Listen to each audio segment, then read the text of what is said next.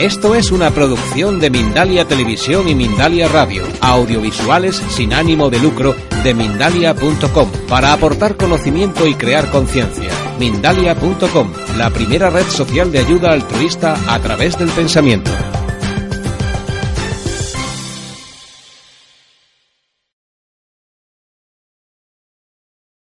Bueno, lo primero presentarme, eh, soy Gorka Lorza, eh, arquitecto y vengo de la empresa 100% Madera a contaros un poco pues cómo se vive en una casa biopasiva y lo primero también explicar qué es una casa biopasiva.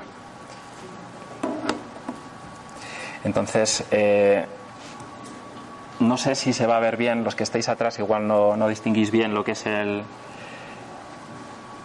las imágenes, eh, si hay algo que no se ve bien o lo que sea, me comentáis y sin ningún problema paramos. Entonces, bueno, lo primero es que quería decir que como realmente no sé qué, eh, qué perfil de gente vais a estar por aquí, no sé si enfocarla más bien como, como, una charla más técnica o más, o más para, el, para el público usuario, digamos. ¿no? Entonces, he hecho pues una charla un poco a medio camino que espero que, que sirva suficiente para explicar y para comprender bien cuál es el criterio de las casas biopasivas. Entonces, bueno, lo primero mencionar ¿Qué es una casa biopasiva? Bueno, pues una casa biopasiva se basa en unos cuantos principios. El primero sería la bioclimática, la bioconstrucción y un consumo energético casi nulo. O sea, biopasiva viene de bio y pasiva. Entonces, bio es el, la primera parte que he mencionado en la que estamos hablando de una casa eh, diseñada según los parámetros eh, arquitectónicos de la bioclimática, que luego los explicaremos, y la segunda parte, que es la parte de pasiva, eh, lo que habla es de una casa que no necesita de, calefacción ni de un excesivo aporte energético para ser autosuficiente en cuanto a calefacción y a aire acondicionado. Entonces, bueno, ¿qué es la casa pasiva? Bueno, la casa pasiva se basa en una serie de principios, en, entre los cuales está el primero, que es limitar la demanda energética aprovechando las condiciones del entorno. ¿Qué es esto? Lo que queremos hacer con una casa pasiva es que no necesitemos gastar calefacción ni aire acondicionado para tener nuestra, nuestra vivienda eh, en, en, uso. Entonces, ¿cómo se consigue esto? Pues lo principal es la orientación, el diseño bioclimático de, la arquitectura. ¿no? Eh, aquí ponemos siempre un ejemplo. El hombre primitivo, las pieles y las cuevas. Bueno, pues lo primero que hizo el hombre cuando, cuando, cuando empezó a sentarse eh, fue fue pues protegerse del entorno. ¿no? El, el entorno es, es, un entorno que puede ser hostil, con lo cual pues el hombre lo que hace, lo que hace es protegerse primero mediante pieles y después pasa a la segunda fase que es entrar en las cuevas. ¿no? Bueno, pues eh, desde ese primer momento se ha desarrollado muchísimo hasta llegar al estándar Passive House.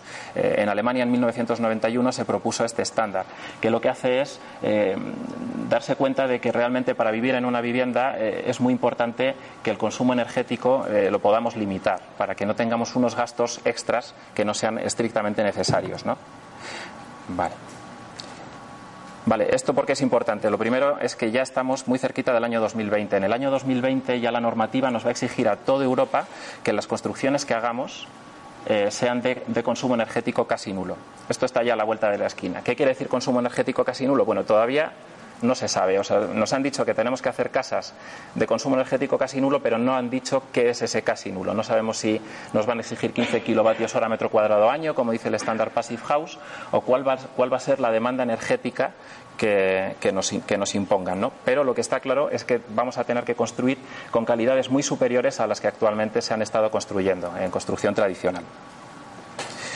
¿Cuáles son los principios básicos del Passive House? Bueno, pues son varios. El primero, el superaislamiento, ¿de acuerdo? Entonces, evidentemente, cuando tenemos una vivienda, eh, estamos calentando por dentro o enfriando, depende del clima en el que nos encontremos, y eh, esa energía que nosotros estamos produciendo para calentar el interior de la vivienda, pues tiende a disiparse por nuestras paredes, ¿no? Paredes, techos y suelo. ¿Qué es lo que hacemos? Pues lo primero es crear una caja estanca, muy bien aislada, que limite esa pérdida de energía. Eh, por eso el superaislamiento. Aquí se ve en esta imagen, no sé si se apreciará bien o no, pero toda esa, esa mancha amarilla que se ve sería el, aislamiento térmico con el que envolvemos la construcción. Si conseguimos ponernos una gran capa aislante, o sea, la piel del oso que hemos dicho antes, ¿no? el calor que nosotros estamos emitiendo en el interior no se va a disipar con facilidad al, hacia el exterior. ¿no? De esa manera, pues eh, conseguiremos ahorrar mucha energía. Lo segundo, y muy importante, la eliminación de los puentes térmicos.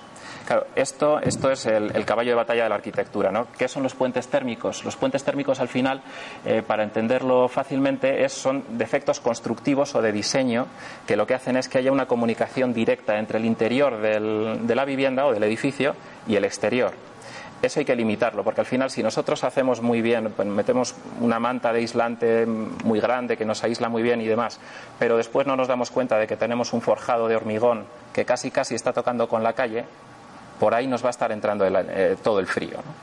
Entonces, eso es lo que hay que limitar, eso hay que estudiarlo muy bien y es eh, uno de los principios fundamentales del, Passive House.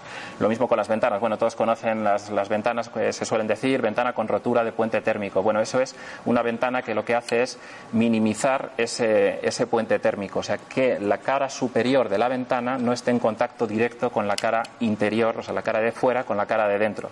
De esa forma, pues eh, le cuesta más al frío entrar o salir, depende de lo que queramos conseguir.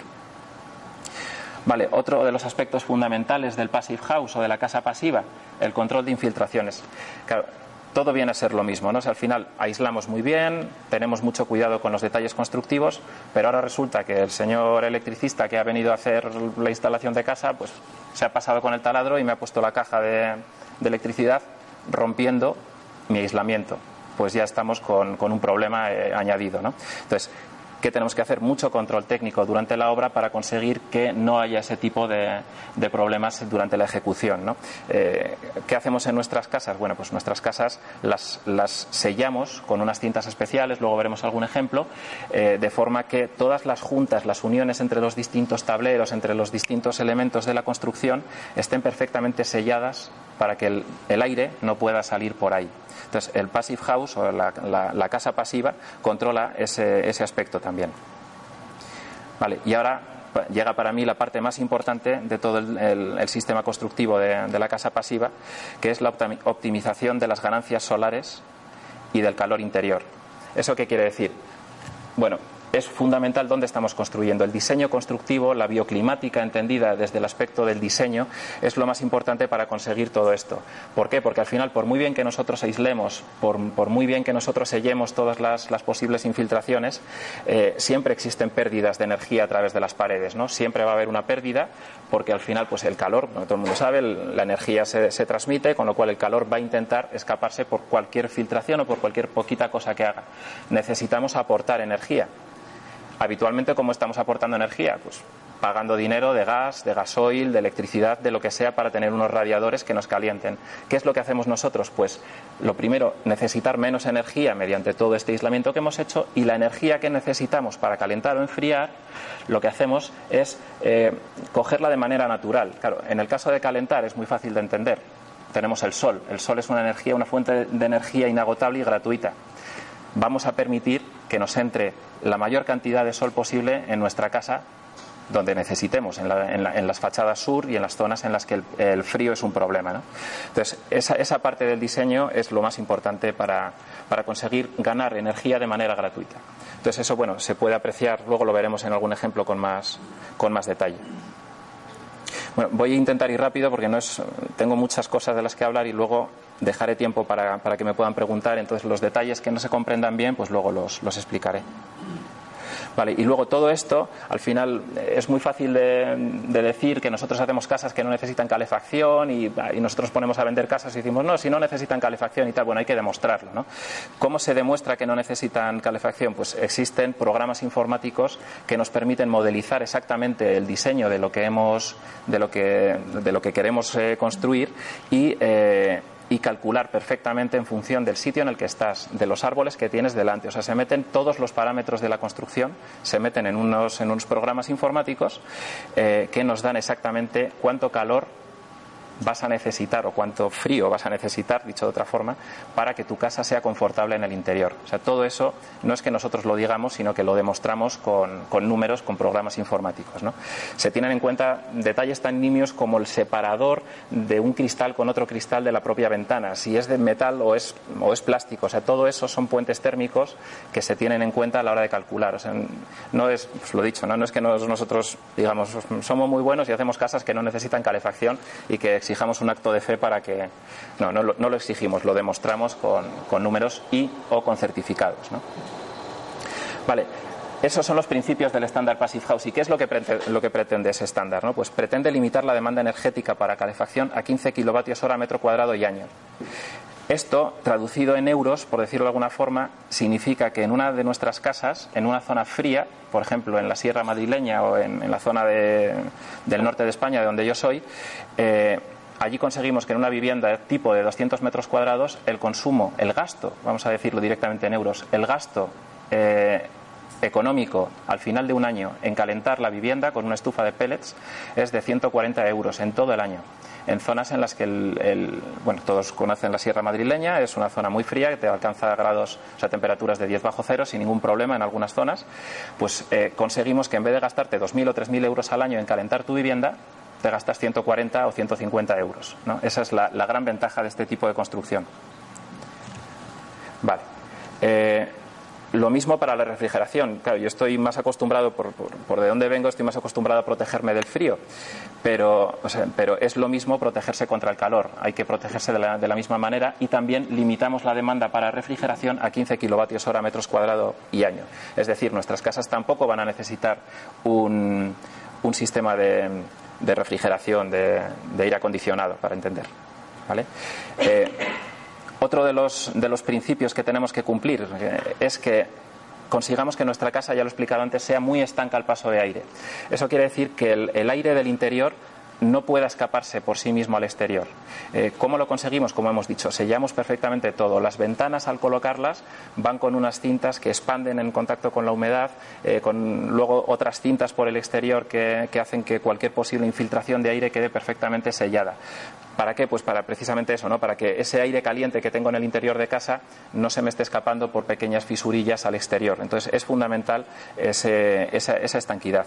Y además, nuevamente, no decimos que, tenemos una casa estanca, sino que comprobamos que nuestra casa es estanca. Se hacen ensayos, ensayos por un laboratorio, que te lleva una máquina que lo que te hace es meter aire a presión en el interior de tu vivienda y comprobar cuánto aire se escapa por las, por, en la construcción una vez terminada. ¿no?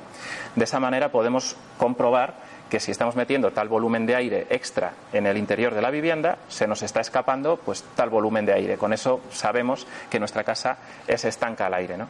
Y en función de esa estanquidad podremos saber realmente cuánto consumo energético necesitamos. Vale. Aparte de estos tres pilares fundamentales como objetivos del Passive House, hay otros temas que también, en los que también entran de manera un poco más, eh, más lateral, pero que también son, son importantes. ¿no? Eh, por ejemplo, eh, te, exigen que la energía primaria total demandada del edificio sea una determinada. Es decir, no solo entran en la calefacción, también te dicen pues, que instales un sistema de, electricidad, o sea, de iluminación pues, que sea lo más eficiente posible, que no tengas un gasto, un gasto innecesario en electricidad y en, y en otros aparatos. ¿no? O sea, eso también, también lo controlamos. Y una cosa fundamental, al final todo esto, ¿por qué lo hacemos? Lo hacemos para buscar un confort en el interior de las viviendas. ¿no? O sea, lo que buscamos es que la temperatura en el interior de una de nuestras viviendas sea constante a lo largo de casi todo el año. Bueno, lo buscamos y lo conseguimos. O sea, realmente en una vivienda de este estilo no hay saltos térmicos entre el invierno y el verano en el interior de la vivienda. Es decir, a lo largo de todo el año eh, se puede garantizar una temperatura mínima en el interior o máxima en el interior. Es decir, nuestras casas nunca van a estar por debajo de los 16 grados, por decir. ¿no? ¿Eso qué quiere decir? Bueno, pues por ejemplo, para una segunda vivienda que tenemos en, en, la montaña, eh, pues que cuando tú vayas a ir el fin de semana a esa casa, no te vas a tener que estar dos horas esperando para calentar la vivienda, porque ya la vas a tener a una media de 16 grados ¿no? cuando tú llegues allí, aunque no hayas estado viviendo dentro y aunque no haya estado puesta la calefacción. ¿Por qué? Porque está muy bien aislada y porque tenemos la ganancia térmica del, del sol, ¿no? que hemos estado hablando antes. Pasaría lo mismo, yo siempre hablo del frío, ya lo veréis, pero eh, pasa lo mismo con el calor, ¿no? es, el, mismo concepto protegiéndonos de otra forma. Vale, también tenemos en cuenta la sostenibilidad. Esto es muy importante y sobre todo en 100% madera es uno de los, de los principales eh, bastiones, vamos a decir. O sea, no solamente hacemos una casa que sea muy eficiente, no solamente hacemos una casa que sea eh, de consumo energético casi nulo, sino que además nuestra casa es ecológica, muy ecológica. Todos los materiales que utilizamos eh, son, son, materiales eh, naturales, o sea, las estructuras son de madera, casi todas las estructuras que hacemos eh, llegan hasta los límites que, permite la madera. ¿Qué más cosas? Pues las maderas que utilizamos en la, para, o sea, los productos que utilizamos para encolar las vigas laminadas de madera son libres de formaldehído.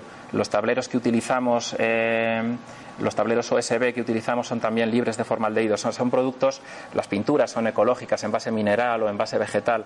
Eh, son, productos que además de conseguir este, este ahorro energético, en nuestra empresa en concreto también buscamos que la casa sea sana, que sea transpirable, que todas las capas sean permeables al vapor de agua, pero impermeables al paso de agua. ¿no? es, buscar un poco la unión entre los dos conceptos. Vale. Bueno, con este, estos planitos de aquí, que no sé si se distinguirán bien, pero son, muy interesantes de ver porque muchas veces estamos acostumbrados a decir, bueno, es que España, claro, estamos ya de Francia para abajo, esto es otro clima, no es lo mismo este estándar que es alemán con eh, el clima que nosotros tenemos en España. Bueno, pues nada más lejos de la realidad. O sea, aquí vemos este plano, por ejemplo, es un plano climático de, eh, de las, del, los grados de temperatura diarios de, en, la, en la época de invierno. Entonces aquí lo que queremos demostrar es que, por ejemplo, la cornisa cantábrica tiene un clima en invierno muy similar al que tiene eh, la zona de Francia, ¿de acuerdo? Pero también el, no se ve bien, pero el piquito de aquí arriba, que está cerca de, de, Alemania y por la zona, o sea, tenemos unos climas muy similares. Eh, y lo mismo pasa en invierno con toda la zona centro y hacia el sur, o sea, son climas, y, y, no hablemos de la zona centro donde estamos ahora mismo, ¿no? O sea, esta mancha verde de aquí, estamos viendo que es la misma mancha verde que tenemos en Berlín, es decir, en invierno tenemos un clima muy similar a Berlín.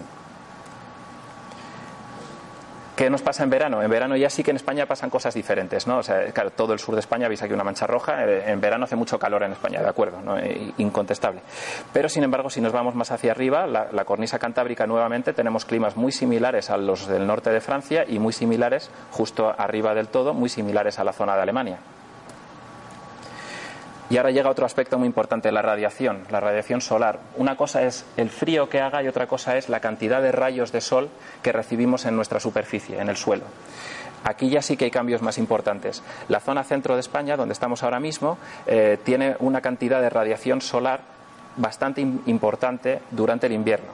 Esto que ¿En qué se traduce? Pues se traduce en que tenemos una gran ventaja a la hora de calentar nuestras casas en invierno, porque tenemos bastantes días despejados. Es decir, por la noche podemos tener 10 bajo cero, pero es que durante el día, ese mismo día, de esos 10 bajo cero se nos puede poner en 10 grados de temperatura, ese mismo día. ¿no? Entonces, esos 10 grados tenemos que aprovecharlos. Tenemos que abrir los ventanales suficientes al sur para que estemos captando la radiación del sol eh, durante el invierno y aprovechemos esa energía para calentar de manera gratuita el interior.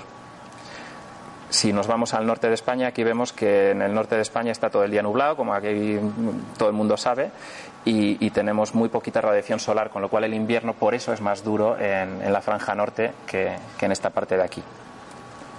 Ahora, ¿qué pasa en verano? En verano, en verano ya sí que en España se nota la gran diferencia. ¿no? Tenemos una gran mancha amarilla, quiere decir que tenemos en verano mucha más radiación solar que en el resto de Europa. Es más difícil pelear contra el, sobre el calentamiento de nuestras viviendas que contra el frío. Es más difícil luchar contra eso. Vale. Eh, esto es un ejemplo que hemos puesto entre, por comparar un poquito qué diferencias hay entre nuestro estándar constructivo de Passive House y una, y una casa tradicional de las que la normativa permite construir en España a fecha, ahora ya no puedo decir a fecha de hoy, pero sí a fecha de un par de meses. Ahora mismo ha cambiado la normativa, por eso lo digo. Eh, pero bueno, esto es con la normativa de hace unos meses, ¿de acuerdo? Entonces, la transmitancia térmica es el valor que utilizamos los, los técnicos para, para, saber cuánto calor se pierde por nuestras paredes, vamos a decirlo así. Eh, en una casa tradicional, la transmitancia térmica de un muro anda rondando el 1,25 en la nuestra un 0,125, traducido, 10 veces menos. Eso implica una pérdida de calor en una casa tradicional de 4.125 vatios, nosotros 10 veces menos, pérdida de calor al año 9.750 kilovatios hora al año, nosotros 10 veces menos. Y ahora traduciendo a dinero, que es lo más eh, fácil de entender, solamente por los muros exteriores, solo por las fachadas, una casa tradicional está perdiendo al año 644 euros una casa nuestra está perdiendo 64 euros al año, sin contar lo que ganamos por el diseño. ¿eh? esto es solamente pérdidas, euros al año, por el aislamiento de la pared. Vale, aquí viene, esto, esto es fundamental, este es el diseño bioclimático que habíamos dicho antes, ¿de acuerdo? Esto es eh, la base de, de por qué conseguimos diseñar de esta manera. Bueno, en realidad esto es un ejemplo muy sencillito, pero que es muy gráfico y se entiende muy bien. Todos sabemos que en invierno el sol viene con mucha inclinación, ¿no? O sea, viene, viene con una, una, inclinación, el sol está más bajo, con lo cual, abriendo unos grandes ventanales al sur, vamos a tener mucha captación solar que nos va a estar calentando gratuitamente la casa. ¿Qué pasa en verano? En verano el sol, decimos cae a plomo, ¿no? O sea, el sol viene muy vertical, y lo que hacemos es sacar suficiente protección constructiva, pasiva, eso es una construcción pasiva, ¿no? O sea, saco un alero, un, saco el tejado, saco un vuelo en el tejado suficiente como para que los rayos del sol choquen contra ese, contra ese tejado y no entren en esas ventanas. Es decir, con un simple gesto de diseño consigo aprovechar todo el calor del invierno y protegerme de todo el, el, calor del verano, ¿no? con ese simple gesto. Claro, evidentemente esto es muy importante y ahí está la mano del diseñador que tiene que conseguir eh, orientar la casa en cada, en cada sitio en el que, en el que estés. ¿no? Es, no es lo mismo que tu casa tenga una parcela orientada al sur, la gente dice, es que tengo las vistas al norte vale, pues abriremos ventanas al norte, ¿no? Pero en realidad no deberíamos y hay que saber, hay que conocer que cada ventana que abramos en el norte pues es, un, es euros que estamos gastando, ¿no? Bueno, entonces hay que llegar al equilibrio entre una situación y la otra. Vale, entonces aquí veis unos, unos, esquemitas en la parte de abajo de, bueno, de distintas formas de acumular ese calor, ¿no? Eh, hay, hay, formas que son de la construcción tradicional. Yo siempre lo digo, estoy acostumbrado, me paseo por la, voy con el coche por las carreteras en, donde conozco, en el, en el, norte de España y veo, miro hacia arriba y veo, que todos los caseríos están orientados igual, los caseríos tradicionales, ¿no? Todos tienen unos, unos porches orientados en la misma dirección, todos están con unos aleros, con una, un tipo de construcción a dos aguas y así. Y, dices, ¿qué pasa? ¿Es que todos los construían igual? Bueno, pues sí, evidentemente sabían que eso es lo que funcionaba, ¿no? Entonces, al final, lo que hemos hecho nosotros, después de, de una época en la que se ha construido muy mal en España, lo que hemos hecho ha sido volver a construir con cabeza, no es más, es construir con un poquito de, de cabeza y no, no, basar toda la construcción en la estética, sino basar la construcción en lo que realmente importa, ¿no? que es el confort y el, el conseguir construcciones sanas y que no sean caras en sí mismas. Vale, bueno, luego explico un poquito esto, voy a pasar bastante rápido, son temas técnicos, eh, lo, he mencionado ya varias veces. ¿Cómo aislamos nosotros? Aislamos con materiales naturales. Habitualmente usamos celulosa insuflada, que es un material que se comporta muy bien, es al final es papel de periódico reciclado con un tratamiento para que no pueda prender al fuego. ¿no? Usamos mantas de fibras de madera, eh, usamos, bueno, sobre todo fibra de madera y, celulosa, que son materiales eh, ecológicos y que aíslan con muy, buena, muy buenas condiciones. También podemos utilizar, y de hecho hay gente que lo, que lo prefiere, pues lanas de oveja, o sea, otro tipo de materiales pues más alternativos que están en el mercado y que funcionan bien, ¿no? Si, si, siempre si hay una industria por detrás que te garantice que esa lana pues está suficientemente limpia, tratada y demás, ¿no? Y que no lleva eh, insectos y demás. Vale. Eh, el segundo punto que hemos mencionado antes, el tema de los puentes térmicos. Bueno, aquí, se ve que es un puente térmico. Esto es un esquema aquí. Eh, esto sería un corte de una, de una casa, ¿no? En el que tenemos la fachada y el, el suelo, el forjado. Entonces, en el encuentro entre una fachada y el forjado, el hormigón al final, el hormigón de este suelo está atravesando hacia allá, con lo cual aquí se ve claramente cómo se comporta térmicamente ese, ese encuentro. ¿no? Se ve que hay un problema, es decir, el frío del exterior me está invadiendo parcialmente el, interior. ¿no? Entonces aquí es donde más hay que, el diseño, el, la, la, construcción es donde tiene que incidir. ¿no? Vale, no voy a entrar más. Esto es lo que he mencionado antes hacemos que la casa sea hermética, la sellamos perfectamente y después comprobamos que realmente es hermética. Esta foto, la que se ve grande roja, esto es un ensayo de blower door, un test que se, de los que hacemos habitualmente, en los que ya la casa está terminada. Esa máquina que se ve ahí en la zona central es, el, es un, pues, un, gran aspirador de aire, vamos a decir, ¿no? que lo que está haciendo es meter y sacar aire a presión para comprobar cuánto aire se pierde por la, por la construcción. Bueno, aquí vemos, pues eso, estas son las cintas que mencionaba antes, o sea, cada pasatubos que metemos en casa, cuando entra una chimenea, cuando entra la, cometida de agua o la cometida de electricidad en nuestra vivienda, ponemos piezas especiales perfectamente que, que, son bueno homologadas que lo que hacen es pegar adherir perfectamente unas superficies con las otras para que ahí no haya ni siquiera un pequeño punto de entrada de, aire todo eso pues bueno evidentemente eh, lleva mucho trabajo y mucho y es necesario un gran control de que el montador que está ahí haciéndolo pues lo haga, lo haga correctamente. Vale, este es un tema muy importante que es otro de los pilares fundamentales eh, del sistema constructivo nuestro, que es el recuperador de calor. Eh, antes, más o menos ya lo he mencionado, cuando nosotros estamos calentando nuestra, nuestra vivienda, vamos a poner un, ejemplo. ¿no? Nosotros tenemos una temperatura de confort en nuestra vivienda, 21 grados. Sin embargo, en la calle estamos a menos 10, porque estamos en, el norte, ¿no? en la sierra de, Madrid. Vale. Eh, tenemos la casa totalmente hermética, está muy bien sellada. ¿Qué es lo que pasa? Pues que tenemos que ventilar, ¿no? Si no nos ahogaríamos ahí dentro. Habitualmente, como se ha ventilado tradicionalmente, abrimos las ventanas. ¿Cuál es el problema? Pues que claro, si yo he estado gastando dinero en calentar mi casa a 22 grados y abro las ventanas, empiezo a tirar dinero por la ventana, ¿no? Eh, ¿Qué hacemos nosotros? Pues no abrimos las ventanas. Decimos las ventanas no se abren. ¿Y cómo ventilamos? Pues con una máquina. Una máquina que lo que nos hace es coger el, aire del exterior, pero entubado, o sea, no abro, no abro huecos en la fachada para coger aire, ni abro la ventana, ni abro unas rejillas, que es lo que la normativa española dice que hay que hacer, abrir rejillas. Bueno, nosotros lo que hacemos es abrir una rejilla, pero con un tubo que coge ese aire del exterior y lo lleva a esta máquina. Ese aire está frío, pero está limpio, y el aire dentro de casa está sucio, pero está caliente. En esa máquina pasa un aire al lado del otro, no se mezclan, pero sí pasa uno al lado del otro, de forma que intercambian el calor.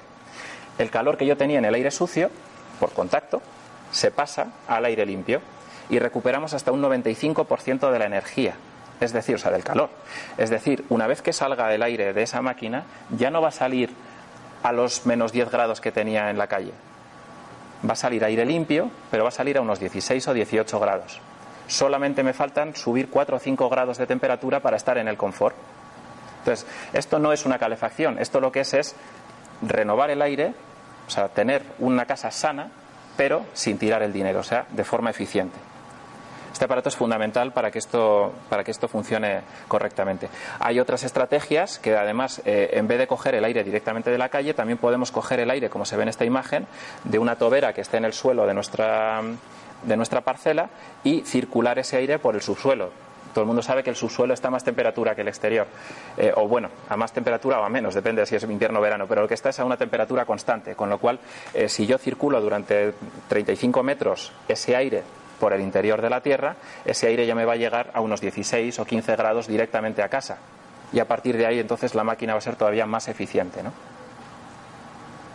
Vale. Bueno, esto es el, mismo concepto, visto un poco más en, en detalle. Voy a pasar, que ya lo he explicado bien. Vale, ventanas. Las ventanas es, eh, sabido que, las ventanas son el, punto por el que más energía se pierde. ¿no? Al final es, eh, necesitamos luz, necesitamos captar ese, ese, sol que hemos dicho. Las ventanas son muy importantes y además en una construcción como la nuestra, como ya he mencionado, la fachada sur habitualmente va a ser un gran ventanal. De aquí hacia, o sea, de Madrid hacia arriba va a ser gran ventanal la fachada sur. Claro, como yo pongo una ventana mala, voy a perder muchísimo, muchísima energía por esa ventana. ¿no? ¿Qué es lo que hacemos? Pues eh, colocamos las mejores ventanas que hemos encontrado en el mercado. Vamos a unas ventanas de madera laminada. Es una ventana de 92 milímetros. Habitualmente las ventanas de madera que tradicionales de Iroco que se han colocado en, muchas, en muchísimas construcciones son de 62 o de 64 milímetros estas son de 92. ¿Qué permite ese, ese, gran mazacote de madera que tenemos en la ventana? Pues nos permite tener tres vidrios en vez de dos. O sea, podemos meter tres vidrios con dos cámaras de aire entre los vidrios, como se ve en esta imagen, y conseguimos que nuestra ventana tenga una, conductividad térmica pues inmejorable, vamos. Entonces, una gran ventana, evidentemente son ventanas muy caras, pero el ahorro energético que, consigues merece la pena con, con creces. Esta otra ventana que veis aquí, que tiene no dos, sino cuatro vidrios. Esta es la ventana tipo que colocan en, Finlandia. la madera nosotros traemos de Finlandia, no sé si lo había mencionado, y allí colocan esa, ese tipo de ventanas. Vale, y ahora voy a pasar, eh, que creo que es lo más didáctico probablemente. Eh, tuve la, gran suerte de poder construir a la vez una vivienda de este estilo en, Álava y en el pueblo de al lado eh, una, otra vivienda a la vez que se construyeron en, el mismo periodo de tiempo con construcción tradicional. Es decir, hormigón, ladrillo y pues bueno, la solución que todo el mundo conoce. ¿no? Eh, quiero decir lo primero que esa, esa construcción, esa segunda construcción que hice, tenía una calificación energética A también. O sea, las dos tenían calificación energética A, que es la mejor que hay en el, eh, según la normativa española. Una de ellas con las soluciones de ladrillo y hormigón y la otra con nuestro sistema constructivo yendo a una casa pasiva. Entonces voy a hacer la comparación entre una y la otra para que, para que se pueda ver cuál es la, real diferencia entre, entre, los dos sistemas. ¿no? Vale, lo primero es a la hora de diseñar esta vivienda que voy a, que voy a mostraros, eh, lo primero es que cuando miras la normativa que tienes que cumplir para, pues, para que te den la licencia para poder construir, te das cuenta de que el código técnico marcaba para esa vivienda en donde la construimos, marcaba una demanda energética de o sea, 97 eh, kilovatios hora por metro cuadrado y año. O sea, yo construyendo una casa que consumiera 97 kilovatios hora por metro cuadrado, cumpliría la normativa. Vale. Lo primero que hicimos fue diseñar esa casa con los criterios bioclimáticos que hemos estado mencionando. Orientación al sur, grandes ventanales al sur, cerrarnos al norte, eh, protegernos de los vientos dominantes. Pues bueno, ya solamente con el diseño, antes de entrar a más detalles, nuestra vivienda ya eh, estaba en 21 kilovatios hora metro cuadrado y año. Es decir, habíamos reducido en cuatro veces el consumo energético necesario, solo por diseño. O sea, de momento no hemos gastado dinero, solamente hemos diseñado. Y a partir de ahí eh, llamamos al Instituto Passive House alemán, a los especialistas de verdad de este, de este sistema, que ellos nos, eh, nos facilitan eh, bueno, te, hacen un informe en el que te dicen qué otras cosas puedes hacer para todavía mejorar más. ¿Qué cosas nos dijeron en esta casa en concreto? Bueno, pues nos mandaron que a las ventanas del sur les ampliásemos 10 centímetros de altura y a las ventanas del norte les quitásemos 5 centímetros de ancho. Solo con ese detalle, que ya está pues, en manos de otros especialistas, conseguimos ya reducir la demanda energética a los 15 kilovatios hora metro cuadrado y año, que es lo que demanda el estándar Passive House. ¿Qué quiero decir con esto? Que al final, en, entre no, solamente hace falta un arquitecto que sea especialista, sino que también existen otras industrias en el mercado con las que es muy importante tener, tener afinidad porque en la mezcla, en, la comunicación entre las, dos, entre las dos industrias se consigue llegar a, a una calidad inalcanzable de otra manera. Esta casa que os estoy presentando ahora es la casa de solución tradicional. Como veis es una casa grande, arquitectónicamente no voy a decir nada de ella, pero eh, tiene una fachada de piedra ventilada con un aislamiento muy superior a lo que la normativa exigía y está colocada, está ubicada a 622 metros de altura. Esto es una zona de, Álava, Figoitia, es una zona muy fría en invierno y el verano pues no existe en realidad. Vale, y esta es la otra. Está construida en el, en el pueblo de abajo, 595 metros de altura, en el mismo municipio y en la misma zona. Esta es la casa eh, bioclimática y pasiva. ¿De acuerdo? Entonces voy a explicar, voy a compararlas un poco una al lado de la otra. Las dos, como, como ya he mencionado antes, tienen calificación energética A, es decir, es lo mejor que la normativa permite. Pero a partir de ahí empiezan las diferencias. Aunque tengan las dos calificación energética A, el aislamiento térmico de la fachada de la vivienda de ladrillo que veis aquí es 0,29 y es muy bueno, pero es 0,29. La nuestra era 0,126, o sea, dos veces y pico menos lo mismo, la transmitancia, o sea, el, aislamiento, para entendernos, de los forjados, aquí es 0,5 y aquí es 0,191. 0,37 contra 0,11. 0,6 contra 0,169. O sea, en todas las, las partes de la envolvente del edificio íbamos por lo menos dos veces mejor aislados que la otra, que la otra construcción. Y eso sí, los muros de la vivienda que veis aquí, de esta vivienda, de la vivienda tradicional, tenía un espesor de casi 40 centímetros para conseguir todo ese aislamiento que estoy diciendo. Esto, un espesor de casi 40 y esto, un espesor de 33.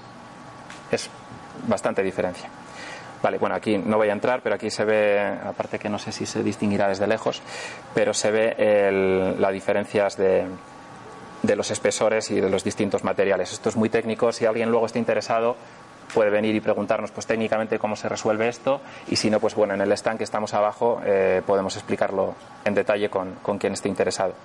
Pero bueno sí que quería mencionar, no sé si se distinguirá desde allá, pero esta es la solución de la casa tradicional en el que se ve claramente cómo el aislamiento del forjado en algún momento se va a encontrar con la cubierta y ahí va a haber un puente térmico, aunque no se aprecia en esta imagen bien, pero sin embargo en la otra se ve esa mancha gris es todo el aislante térmico, las distintas mantas de aislamiento térmico que tenemos. Hay una continuidad en toda la, en toda la envolvente, está totalmente aislado y no hay puntos de, puente térmico. Y los puentes térmicos que hay es la propia estructura, que es madera. y la madera es un buen aislante térmico como, como todos sabemos.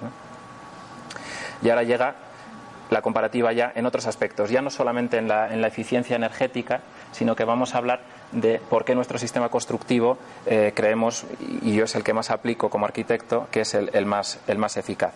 Rapidez de ejecución.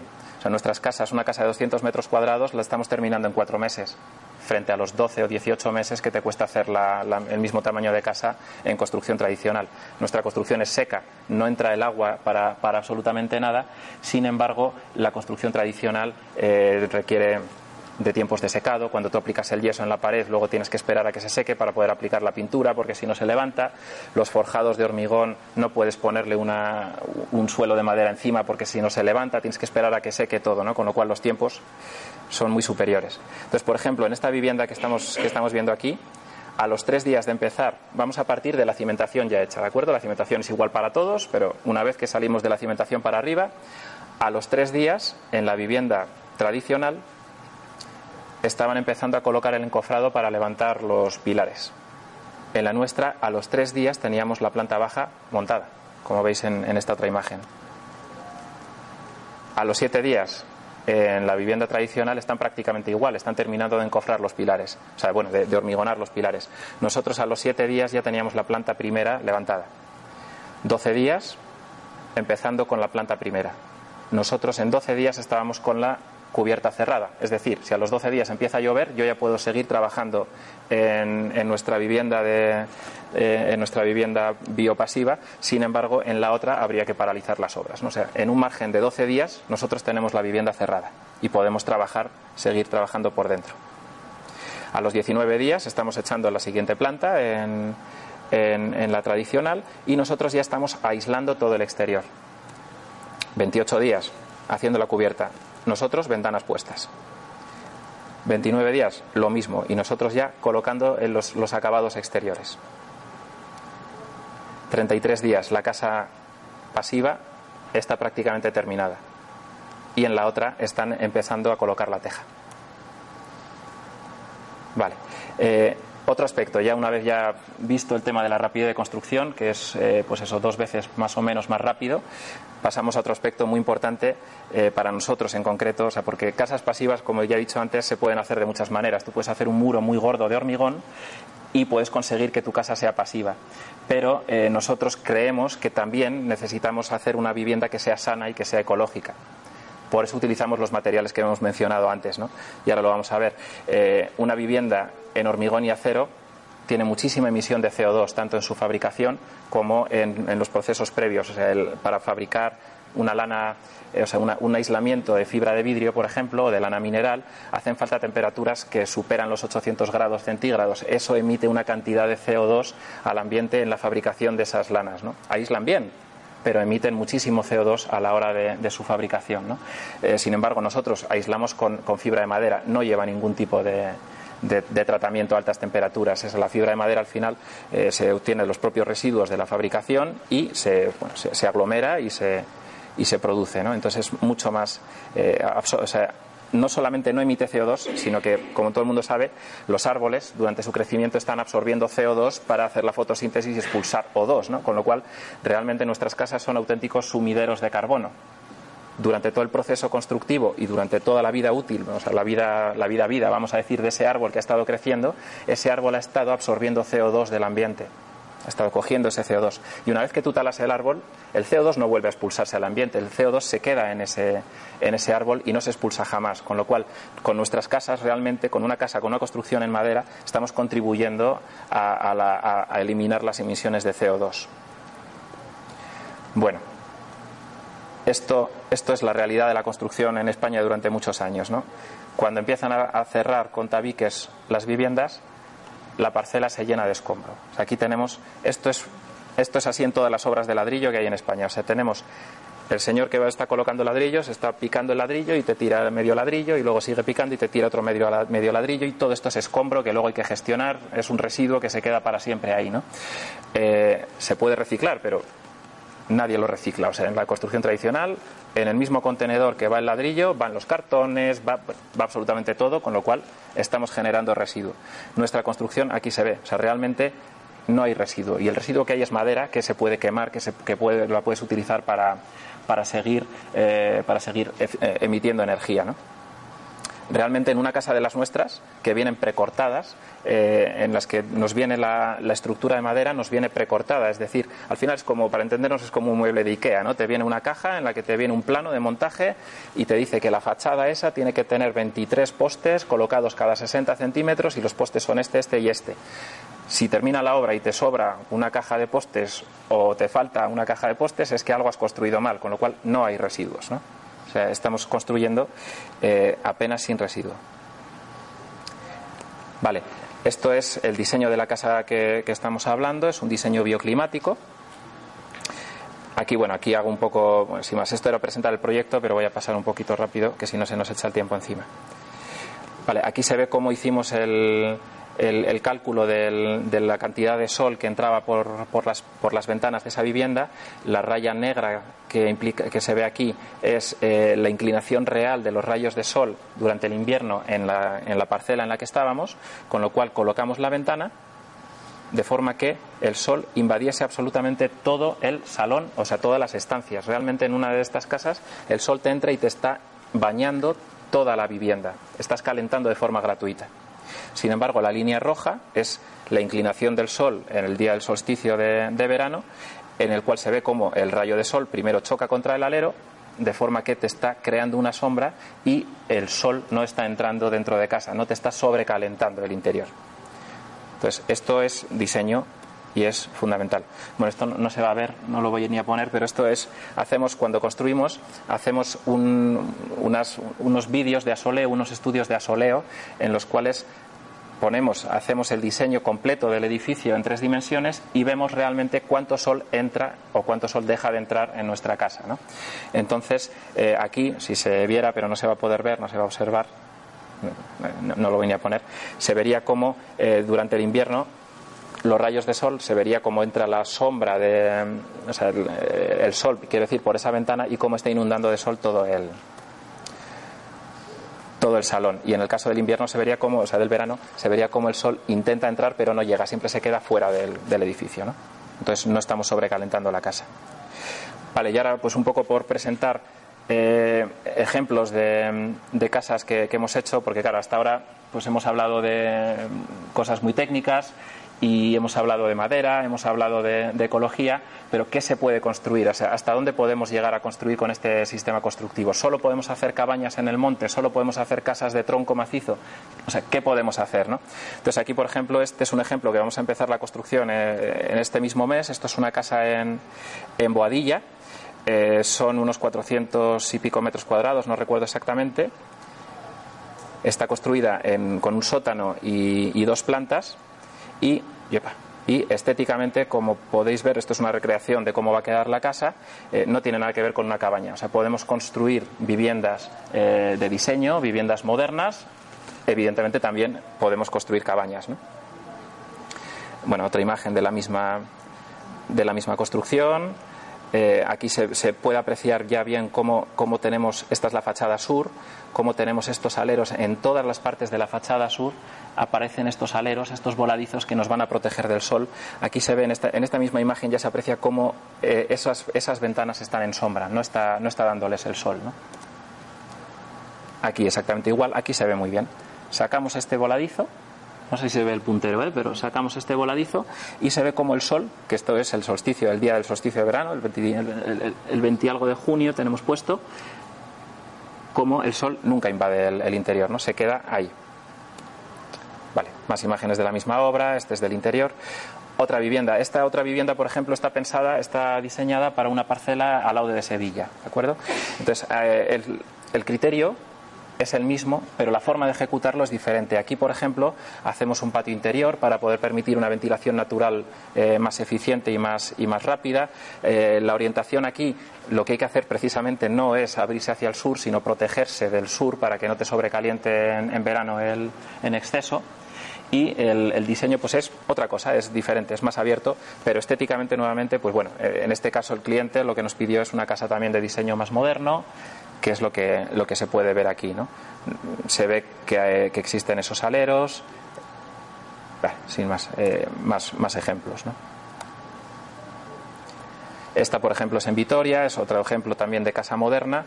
Eh, exactamente igual, esto está en un, en un pueblecito al lado de Vitoria, es una zona, bueno, ya sabéis que Vitoria es, es también muy fría y en verano no, nunca consigues calor.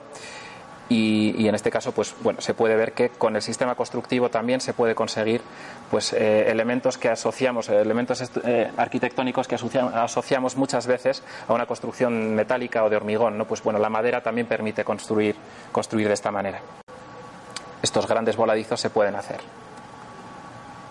Vale, estos son buenos interiores.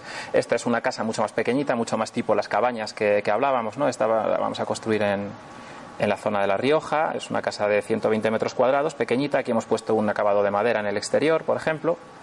Es pues una construcción típica de, la zona. Eh, aquí el cliente quería tener madera en el exterior, pues, pues nosotros encantados ponemos madera en el exterior. Esta es la fachada sur, muy acristalada, como, como habitualmente, una imagen del interior esta es en Asturias. al final, lo que quiero eh, mostraros con esto es que, el sistema, estás en Guadalix, que el sistema constructivo te permite muchísima flexibilidad a la hora de diseñar. Vale, voy a pasar a, imágenes de, de casas reales y os dejo que preguntéis las dudas que podéis tener. Estas son casas reales construidas por 100% madera o por el grupo Cúsamo. Estas son por aquí en Madrid, Cataluña.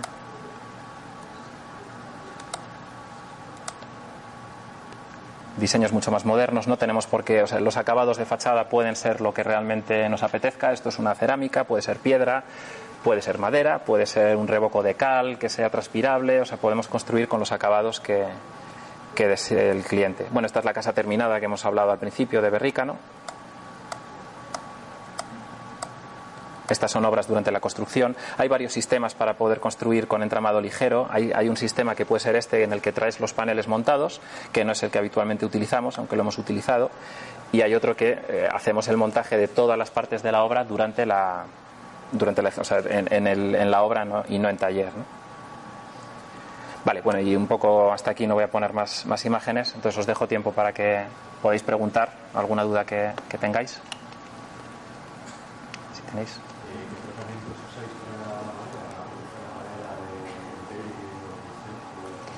Vale. Eh, al, contrario de lo que mucha gente cree, realmente de la intemperie, eh, la madera no tiene muchos problemas. O sea, el agua no le afecta a la madera. Lo que le puede afectar es, es hombre, evidentemente si inundas la, la, madera, sí, pero si el agua discurre por la madera, no le afecta. Lo que sí que le puede afectar más es el sol, por ejemplo. El sol, eh, los rayos ultravioleta del sol lo que hacen es meteorizar el acabado de la madera y te la dejan gris, te la afean, pero no es un problema para la madera. Para eso existen las ures eh, exteriores en base a agua que lo que te hacen es proteger del, del sol, ¿no? Entonces, eso si quieres tener la madera vista por el exterior. Estructuralmente, eh, esta, madera, la madera finlandesa, no sé si lo he mencionado, pero eh, es una madera de crecimiento muy lento. O sea, en 100 años no se corta el pino finlandés tarda 100 años en crecer al volumen necesario para cortarlo. Ese mismo pino, un pino en el norte de, España, el pino Soria, que es famoso, se corta a los 20 años. ¿Qué quiere decir esto? Que en España crece, por el buen clima que tenemos, el, árbol crece muchísimo más rápido.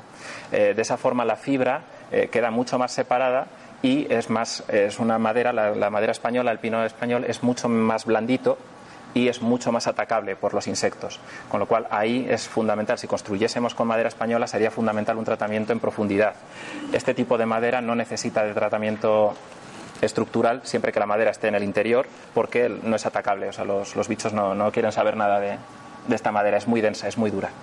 Abajo, si, luego pasáis por el stand, se puede ver claramente, tenemos troncos de, madera y se ve claramente cómo los anillos de crecimiento del, árbol están juntísimos, no hay ni una uña de separación. Es decir, esos árboles, como crecen en un clima congelado y además crecen en un, en un entorno en el que la mitad del año es de noche, eh, no tienen sol, no tienen, no tienen temperatura para crecer, pues crecen muy despacito, crecen hacia adentro, digamos, y es una fibra muy densa.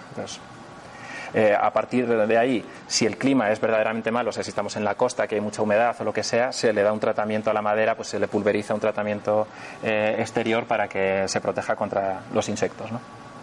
O contra la humedad, en caso de que vaya a estar a la vista la madera.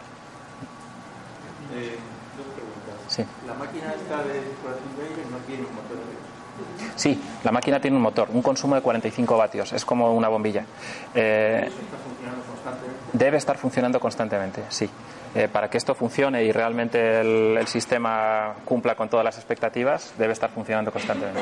La segunda pregunta, en la comparativa entre esas dos construcciones que estoy mostrando en paralelo, ¿podrías darnos una referencia de lo que fueron coste por metro cuadrado?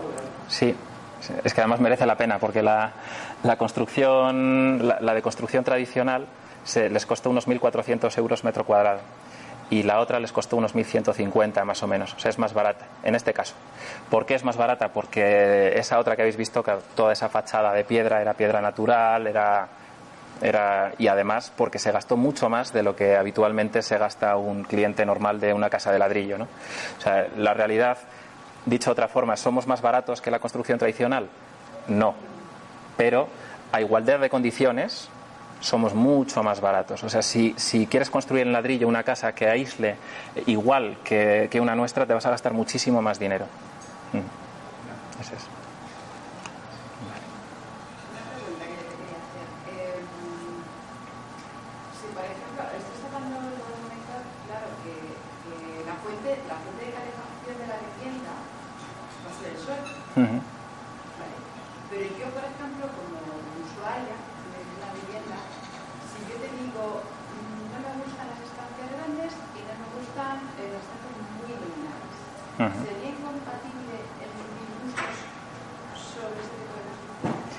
Si quieres una casa pasiva, 100% pasiva, vas a necesitar captar energía, sí. O sea, sería incompatible. Tú vas a tener que tener, no digo que tengas que tener grandes estancias, pero sí, eh, a ver, depende del clima, ¿eh? O sea, si me dices que estamos hablando de un clima templado como puede ser la costa de Valencia, no, no hay ningún problema. Madrid, la sierra, vas a, ten- vas a necesitar captación solar, sí. Vas a necesitar. No tanto igual como habéis visto, porque realmente eh, muchas de las imágenes que habéis visto o bien son de casas que están pues muy al norte, en los cuales el verano es inexistente, ¿no? Pero, pero sí que vas a necesitar tener ventanas grandes y protección hacia el norte. Lo que pasa que igual lo que tendrías que hacer es diseñar tu interior de otra manera, ¿no? O sea, tener las estancias en las que tú pases más tiempo hacia el norte y tener hacia el sur pues estancias que sean más un poco al contrario de lo que habitualmente se hace, ¿no? Pero sea, necesitarías hacer eso. En cuanto al material de construcción, hablas de- del pino rojo de Finlandia. Eh, entiendo que traer el pino rojo de Finlandia encarece mucho el coste de la obra. Aquí Encarece. en Madrid se habla muy bien, lo que yo no entiendo de maneras, del pino de Balsaín. Ujú. Pregunto, ¿por qué el pino de Finlandia sí Sí, es, eh, ya, eh, lo he dicho ya, el real- realmente tú puedes construir con pino español, pero el problema que tienes es que la, la- la densidad de ese la densidad de ese, de ese árbol es muy inferior, con lo cual las maderas, o sea, tú puedes construir, yo, yo he hecho muchas rehabilitaciones con construcción tradicional de madera maciza, con pinos de pues, balsaín o con pino, con pino del, nuestro, del, del País Vasco, ¿no? Pero cuando tú vas a escuadrillas, a, a tamaños pequeños de, de material de madera, o sea, un entramado ligero como el que habéis visto en el que la estructura son pequeños postes de madera, si esa madera tiene contenido de humedad, va a retorcer igual no en dos años, pero sí en cinco años. Eh, con lo cual necesitamos madera que esté perfectamente seca y la madera de más calidad para la construcción, en estructura hablo, ¿eh? o sea, para hacer estructuras, es, eh, es la madera nórdica de crecimiento lento, sin ninguna duda. O sea, la de más calidad para construcción es esa. Se puede hacer con otro tipo de maderas, Sí, pero la calidad va a ser diferente, sí o sí. O sea, va a retorcer, va a coger más humedad, va a expandir y vas a tener más problemas a futuro. Problemas de que cuando la madera hinche se te va a fisurar el pladur que tengas delante, ese pladur fisurado ya va a ser una filtración de aire, vas a ir perdiendo prestaciones a lo largo de la vida del, edificio. Pero sí se puede. ¿eh? Entonces hablas de, de un, de un coste por metro cuadrado de unos mil, ¿cuánto? Depende muchísimo del diseño, totalmente del diseño y del tamaño de la casa. O sea, por ejemplo, eh, hemos hecho la casa de madera más grande de España, la tenemos hecha 100% madera, la construido aquí en, en Torrelodones, son 800 y pico metros cuadrados, y ahí el coste euro metro cuadrado es menor de 1.000 euros. ¿De acuerdo? Pero en una casa pequeña va a ser superior, va a ser 1.100, 1.200, ¿no? ¿Por qué? Pues porque al final tienes que poner un recuperador de calor, la máquina que hemos hablado, lo mismo para una casa de 100 que para una de 800. La repercusión metro cuadrado va a ser muy diferente, ¿no? Y luego el diseño, el propio diseño de la casa va a hacer que unos sean más económicos que otros. Pero para hacer, dar así una cifra que acoger así, pero vamos, entre 1.000 euros y 1.200 euros puedes construidos, euros metro cuadrado construido, puedes tener una, una vivienda en condiciones de urbanización, o sea, la parcela sea buena y tal, eso más o menos. Luego hay que sumar cosas, ¿eh? o sea, el IVA, tal, eso se suma. Pero, mm, eso es más o menos la estimación. Vale, bueno, pues muchas gracias a todos por venir. Gracias.